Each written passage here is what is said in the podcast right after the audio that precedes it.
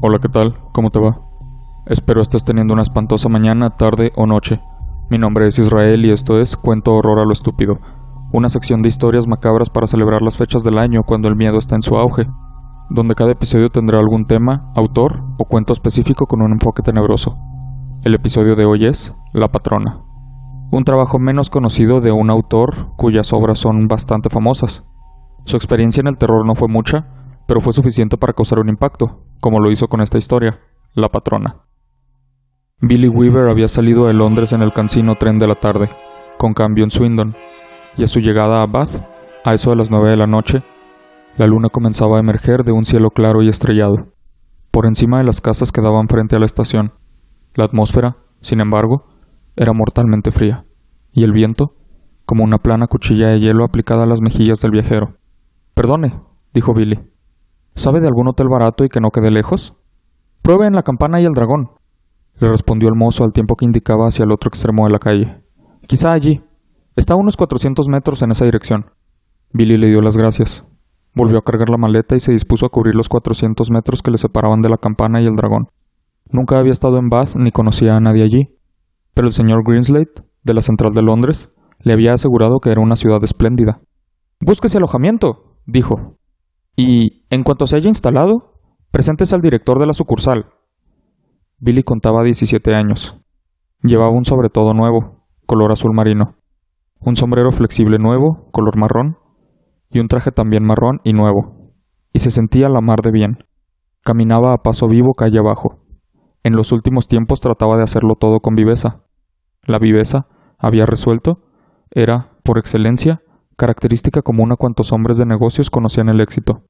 Los jefazos de la casa matriz se mostraban en todo momento dueños de una absoluta, fantástica viveza. Eran asombrosos. No había tiendas en la anchurosa calle por donde avanzaba, solo una hilera de altas casas a ambos lados, idénticas todas ellas dotadas de pórticos y columnas, y de escalinatas de cuatro o cinco peldaños que daban acceso a la puerta principal. Era evidente que en otros tiempos habían sido residencias de mucho postín. Ahora, sin embargo, observó Billy pese a la oscuridad. La pintura de puertas y ventanas se estaba descascarrillando y las hermosas fachadas blancas tenían manchas y resquebrajaduras debidas a la incuria. De pronto, en una ventana de taños bajos, brillantemente iluminados por una farola distante menos de seis metros, Billy percibió un rótulo impreso que, apoyado en el cristal de uno de los cuarterones altos, rezaba Alojamiento y desayuno. Justo debajo del cartel había un hermoso y alto jarrón con amentos de sauce, Billy se detuvo. Se acercó un poco. Cortinas verdes, una especie de tejido como terciopelado, pendían a ambos lados de la ventana. Junto a ellas, los amentos de sauce quedaban maravillosos. Aproximándose ahora hasta los mismos cristales, Billy echó una ojeada al interior. Lo primero que distinguió fue el alegre fuego que ardía en la chimenea, en la alfombra, delante del hogar. Un bonito y pequeño basset dormía ovillado, el hocico prieto contra el vientre. La estancia, en cuanto le permitía apreciar la penumbra, estaba llena de muebles de agradable aspecto, un piano de media cola, un amplio sofá y varios macizos butacones. En una esquina, en su jaula, advirtió un loro grande. En lugares como aquel, la presencia de animales era siempre un buen indicio, se dijo Billy, y le parecía que la casa, en conjunto, debía resultar un alojamiento harto aceptable, y a buen seguro más cómodo que la campana y el dragón. Una taberna, por otra parte, resultaría más simpática que una pensión. Por la noche habría cerveza y juego de dardos, y cantidad de gente con quien conversar. Y además era probable que el hospedaje fuese allí mucho más barato. En otra ocasión había parado un par de noches en una taberna, y le gustó. En casas de huéspedes, en cambio, no se había alojado nunca, y, para ser del todo sincero, le asustaban una pizca. Su propio título le evocaba imágenes de aguanosos guisos de repollo, patronas rapaces y, en el cuarto de estar, un fuerte olor a arenques ahumados. Tras unos minutos de vacilación, expuesto al frío, Billy resolvió llegarse a la campana y el dragón, y echarle un vistazo antes de decidirse. Se dispuso a marchar, y, en ese instante, le ocurrió una cosa extraña. A punto ya de retroceder y volverle la espalda a la ventana, súbitamente y de forma en extremo singular, vio atraída su atención por el rotulito que allí había. Alojamiento y desayuno, proclamaba, alojamiento y desayuno, alojamiento y desayuno, alojamiento y desayuno. Las tres palabras eran como otros grandes ojos negros que, mirándole de hito en hito tras el cristal, le sujetaran, le obligasen, le impusieran permanecer donde estaba, no alejarse de aquella casa, y, cuando quiso darse cuenta, ya se había apartado de la ventana y, subiendo los escalones que le daban acceso, se encaminaba hacia la puerta principal y alcanzaba el timbre. Pulsó el llamador, cuya campanilla oyó sonar lejana, en algún cuarto trasero, y enseguida, tuvo que ser enseguida, pues ni siquiera le había dado tiempo a retirar el dedo apoyado en el botón. La puerta se abrió de golpe y en el vano apareció una mujer. En condiciones ordinarias, uno llama al timbre y dispone al menos de medio minuto antes de que la puerta se abra. Pero de aquella señora se hubiera dicho que era un muñeco de resorte, comprimido en una caja de sorpresas. Él apretaba el botón del timbre y él allí. La brusca aparición hizo respingar a Billy. La mujer, de unos cuarenta y cinco años, le saludó apenas verle, con una afable sonrisa acogedora. Entre, por favor, le dijo en tono agradable según se hacía a un lado y abría de par en par la puerta. Y, de forma automática, Billy se encontró trasponiendo el umbral. El impulso, o, para ser más precisos, el deseo de seguirla al interior de aquella casa, era poderosísimo. He visto el anuncio que tiene en la ventana, dijo conteniéndose. Sí, ya lo sé. Andaba en busca de una habitación. Lo tiene todo preparado, joven, dijo ella. Tenía la cara redonda y rosada, y los ojos, azules, eran de expresión muy amable. Me dirigía a la campana y el dragón, explicó Billy. Pero casualmente me llamó la atención el cartel que tiene en la ventana. Mi querido muchacho, repuso ella, ¿por qué no entra y se quita de ese frío? ¿Cuánto cobra usted? Cinco chelines y seis peniques por noche, incluido el desayuno. Era prodigiosamente barato, menos de la mitad de lo que estaba dispuesto a pagar. Si lo encuentra caro, continuó ella, quizá pudiera ajustárselo un poco. ¿Desea un huevo con el desayuno? Los huevos están caros en este momento. Sin huevo, le saldría seis peniques más barato. Cinco chelines y seis peniques está muy bien, contestó Billy. Me gustaría alojarme aquí. Estaba segura de ello. Entre, entre usted. Parecía tremendamente amable. Ni más ni menos como la madre de un condiscípulo. Nuestro mejor amigo, al acogerle a uno en su casa cuando llega para pasar las vacaciones de Navidad. Billy se quitó el sombrero y traspuso el umbral. Cuélguelo ahí, dijo ella, y permítame que le ayude a quitarse el abrigo. No había otros sombreros ni abrigos en el recibidor, tampoco paraguas ni bastones. Nada. Tenemos toda la casa para nosotros dos, comentó ella con una sonrisa, la cabeza vuelta, mientras le precedía por las escaleras hacia el piso superior.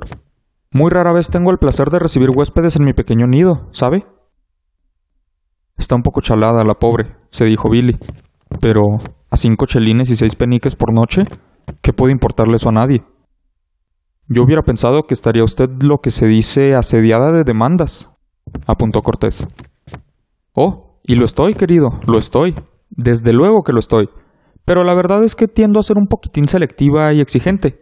No sé si me explico. Oh, sí. De todas formas, siempre estoy a punto. En esta casa está todo a punto, noche y día, ante la remota posibilidad de que se me presente algún joven caballero aceptable. Y resulta un placer tan grande, realmente tan inmenso, cuando, de tarde en tarde, abro la puerta y me encuentro con la persona verdaderamente adecuada. Se encontraba a mitad de la escalera, y allí se detuvo, apoyando la mano en la barandilla para volverse y ofrecerle la sonrisa de sus pálidos labios. Como usted, concluyó al tiempo que sus ojos recorrían lentamente el cuerpo de Billy de la cabeza a los pies y luego en dirección inversa. Al alcanzar el primer descansillo, agregó Esta planta es la mía. Y tras subir otro piso Y esta es enteramente suya, proclamó. Su cuarto es este. Espero le guste. Y le condujo al interior de una reducida pero seductora habitación delantera, cuya haz encendió al entrar. El sol de la mañana da de pleno en la ventana, señor Perkins. ¿Por qué se llama usted Perkins? ¿No es así? No, me llamo Weaver. Weaver. Un apellido muy bonito. He puesto una botella de agua caliente, para quitarle la humedad de las sábanas, señor Weaver. Encontrar una botella de agua caliente entre las limpias sábanas de una cama desconocida es tan placentero, ¿no le parece? Y, si siente frío, puede encender el gas de la chimenea cuando le apetezca. Muchas gracias, respondió Billy. Muchísimas gracias. Advirtió que la colcha había sido retirada y que el embozo parecía pulcramente doblado a un lado, todo listo para acoger a quien ocupara el lecho. Celebro infinito que haya aparecido, dijo ella, mirándole con intensidad del rostro. Comenzaba a preocuparme. Descuide, respondió Billy, muy animado. No tiene por qué preocuparse por mí. Y colocada la maleta encima de la silla, empezó a abrirla. ¿Y la cena, querido joven? ¿Ha podido cenar algo por el camino? No tengo nada de hambre, muchas gracias, contestó él. Lo que voy a hacer, creo, es acostarme lo antes posible, pues mañana he de madrugar un poco. Debo presentarme en la oficina. Pues conforme, le dejaré solo, para que pueda deshacer su equipaje. De todas formas, ¿tendría la bondad, antes de retirarse, de pasar un instante por el cuarto de estar en la planta y firmar el registro? Es una formalidad que rige para todos, pues así lo establecen las leyes del país, y no es cosa de que contravengamos ninguna ley en esta fase del trato, ¿no le parece? Tras agitar la mano a modo de breve saludo, salió presurosa de la habitación y cerró la puerta. Pues bien, el hecho de que su patrona diese la impresión de estar un poco chiflada no le preocupaba a Billy en lo más mínimo. Como quiera que se mirase, no solo era inofensiva, ese extremo estaba fuera de duda, sino que se trataba, bien a las claras, de un alma generosa y amable. Era posible, conjeturó Billy, que hubiese perdido un hijo en la guerra o algo parecido, y que no hubiera llegado a recuperarse del golpe. De manera que, pasados unos minutos, después de deshacer la maleta y lavarse las manos, trotó escaleras abajo y, llegado a la planta, entró a la sala de estar. No se encontraba allí la patrona, pero el fuego ardía en la chimenea y el pequeño Bassett continuaba durmiendo frente al hogar. La estancia estaba magníficamente caldeada y acogedora. Soy un tipo con suerte, se dijo frotándose las manos. Esto está requete bien. Como encontrara el registro encima del plano y abierto, sacó la pluma y anotó su nombre y dirección. La página solo tenía dos inscripciones anteriores, y como siempre hacemos en tales casos, se puso a leerlas. La primera era de un tal Christopher Mulholland de Cardiff. La otra de Gregory W. Temple, de Bristol. Qué curioso, pensó de pronto. Christopher Mulholland. Ese nombre me suena. Y bien, ¿dónde diablos habría oído aquel apellido un tanto insólito? ¿Correspondería a algún condiscípulo? No. ¿Se llamaría así alguno de los muchos pretendientes de su hermana? ¿O tal vez un amigo de su padre? No, no. Ni lo uno ni lo otro. Echó una nueva ojeada al libro. Christopher Mulholland 231 Cathedral Road, Cardiff. Gregory W. Temple 27 Sycamore Drive, Bristol. A decir verdad, y ahora que se detenía a pensarlo, no estaba muy seguro de que el segundo nombre no le sonase casi tanto como el primero. Gregory Temple, dijo en voz alta mientras exploraba en su memoria. Christopher Mulholland. Encantadores muchachos, apuntó una voz a su espalda. Al volverse vio a su patrona, que entraba en la sala como flotando, cargada con una gran bandeja de plata para el té. La sostenía muy en alto, como si fueran las riendas de un caballo retozón. No sé de qué, pero esos nombres me suenan, dijo Billy. ¿De veras? Qué interesante. Estoy casi convencido de haberlos oído ya en alguna parte. ¿No es extraño? Quizá los leyese en el periódico. No serían famosos por algo, ¿verdad? Quiero decir, famosos jugadores de cricket o de fútbol o algo por el estilo. ¿Famosos? repitió ella al dejar la bandeja en la mesita que daba frente al hogar. Oh, no, no, no creo que fueran famosos. Pero de eso sí puedo darle fe. Ambos eran extraordinariamente guapos. Altos, jóvenes, apuestos. Justo como usted, querido joven. Una vez más, Billy hojeó el registro. Pero oiga, dijo al reparar en las fechas, esta última anotación tiene más de dos años. ¿En serio? Desde luego. Y Christopher Mulholland le precede en casi un año. Hace, pues, más de tres años de eso. ¡Santo cielo! Exclamó ella meneando la cabeza y con un pequeño suspiro melifluo. Nunca lo hubiera pensado. ¿Cómo vuela el tiempo, verdad, señor Wilkins? Weaver, corrigió Billy. Me llamo W-E-A-V-E-R. Oh, por supuesto, gritó al tiempo que se sentaba en el sofá. ¡Qué tonta soy! Mil perdones. Las cosas, señor Weaver, me entran por un oído y me salen por el otro. Así soy yo.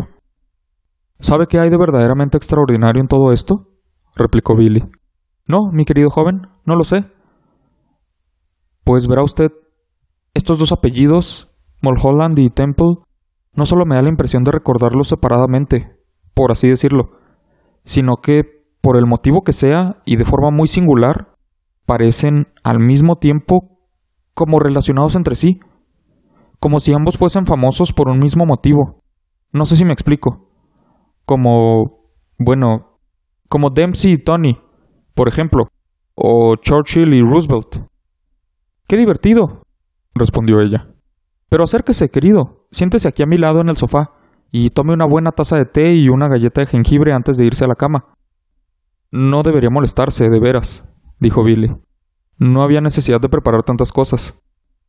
Lo dijo plantado en pie junto al piano, observándola conforme manipulaba ella las tazas y los platillos. Reparó en sus manos, que eran pequeñas, blancas, ágiles, de uñas esmaltadas de rojo. Estoy casi seguro de que ha sido en los periódicos donde he visto esos nombres, insistió el muchacho. Lo recordaré en cualquier momento, estoy seguro. No hay mayor tormento que esa sensación de un recuerdo que nos roza la memoria sin penetrar en ella. Billy no se atrevía a desistir. Un momento, dijo. Espere un momento. Mulholland. Christopher Mulholland. ¿No se llamaba así aquel colegial de Eton? Que recorría a pie el oeste del país, cuando de pronto... ¿Leche? preguntó ella. ¿Azúcar también? Sí, gracias. Cuando de pronto... Un colegial de Eton, repitió la patrona. Oh, no, imposible, querido. No puede tratarse en alguna forma del mismo señor Mulholland.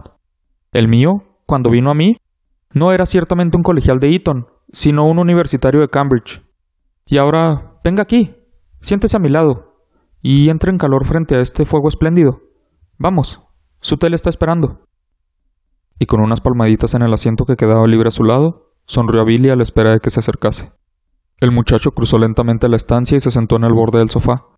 Ella le puso delante la taza de té, en la mesita. Bueno, pues aquí estamos, dijo ella. Qué agradable. Qué acogedor resulta esto, ¿verdad? Billy dio un primer sorbo a su té. Ella hizo otro tanto. Por espacio, quizá de medio minuto, ambos guardaron silencio. Billy, sin embargo, se daba cuenta de que ella le miraba, parcialmente vuelta hacia él. Sus ojos, así lo percibía, le observaban por encima de la taza, fijos en su rostro. De vez en cuando el muchacho sentía hálitos de un peculiar perfume, que parecía emanar directamente de ella, de forma algo desagradable. Le recordaba... Bueno, no hubiera sabido decir a qué le recordaba. ¿Las castañas confitadas? ¿El cuero por estrenar? ¿O sería acaso los pasillos de los hospitales? El señor Mulholland, comentó ella por fin, era un extraordinario bebedor de té. En la vida he conocido a nadie que bebiera tanto té como el adorable encantador señor Mulholland. Imagino que marcharía hace no mucho, dijo Billy que continuaba devanándose los sesos en relación con ambos apellidos. Ahora tenía ya la absoluta certeza de haberlos leído en la prensa, en los titulares. ¿Marchar, dice? contestó ella arqueando las cejas. Pero, querido joven, el señor Mulholland jamás hizo tal cosa. Sigue aquí, como el señor Temple. Están los dos en el tercer piso, juntos. Billy depositó con cuidado la taza en la mesa y miró de hito en hito a su patrona. Ella le sonrió. Avanzó una de sus blancas manos y le dio unas confortables palmaditas en la rodilla. ¿Qué edad tiene usted, mi querido muchacho? quiso saber. Diecisiete años. ¡Diecisiete años! exclamó la patrona. Oh, la edad ideal, la misma que tenía el señor Mulholland. Aunque él, diría yo, era un poquitín más bajo. Lo que es más, lo aseguraría. Y no acababa de tener tan blancos los dientes. Sus dientes son una preciosidad, señor Weaver. ¿Lo sabía usted? No están tan sanos como parecen, respondió Billy. Tienen montones de empastes detrás. El señor Temple era, desde luego, algo mayor, continuó ella, pasando por alto la observación. La verdad es que tenía veintiocho años. Pero de no habérmelo dicho él, yo nunca lo hubiera imaginado. Jamás en la vida. No tenía una mácula en el cuerpo. ¿Una qué? Que su piel era lo mismito que la de un bebé. Siguió en silencio. Billy recuperó la taza. Sorbió de nuevo y volvió a depositarla cuidadosamente en el plato. Esperó a que su patrona interviniera de nuevo, pero ella daba la impresión de haberse sumido en otro de aquellos silencios suyos. Billy se quedó mirando con fijeza hacia el rincón opuesto, los dientes clavados en el labio inferior. Es el oro, dijo finalmente. ¿Sabe que me engañó por completo cuando lo vi desde la calle? Hubiera jurado que estaba vivo. Ay, ya no. La disección es habilísima, añadió él. No se le ve nada muerto. ¿Quién la hizo? La hice yo. ¿Usted? Claro está. Y ya se habrá fijado también en mi pequeño Basil, dijo, señalando con la cabeza al basset tan plácidamente ovillado ante el hogar. Vueltos hacia él los ojos, Billy se percató, de repente, de que el perro había permanecido todo el rato tan inmóvil y silencioso como el loro. Extendió una mano y le palpó suavemente lo alto del lomo. Lo encontró duro y frío.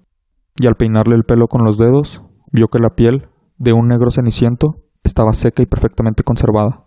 Por todos los santos. exclamó. Eso es de todo punto fascinante.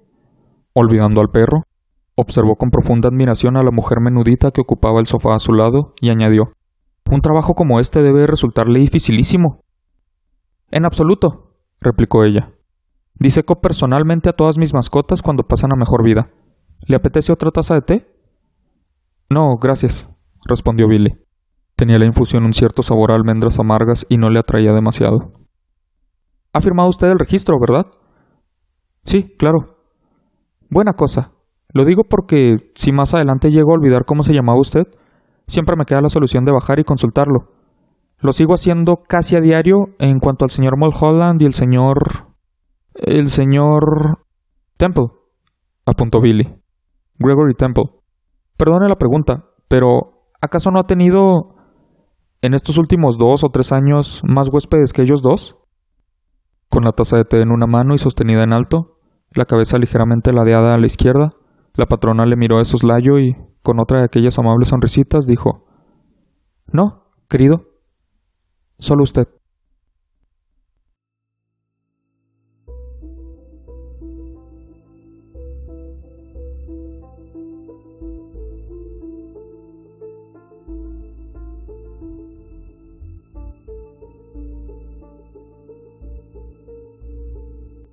Así es como llegamos al final de la patrona. Seguro conoces a Roald Dahl, incluso si no conoces su nombre, seguramente conoces su trabajo pero ya hablaremos de su trabajo más conocido en otro momento. Por ahora, este relato es una muestra de la gran historia de ese autor. Historia que disfruto bastante contar y, si también disfrutaste escucharme contarla, te invito a seguirme en mis redes sociales como arroba chalepodcast si quieres estar al tanto de los siguientes episodios y de más información respecto al podcast. Mi nombre es Israel y esto fue Cuento Horror a lo Estúpido, un cuento de horror de Roald Dahl. Espero lo hayas disfrutado. Muchas gracias por escucharme y hasta la próxima.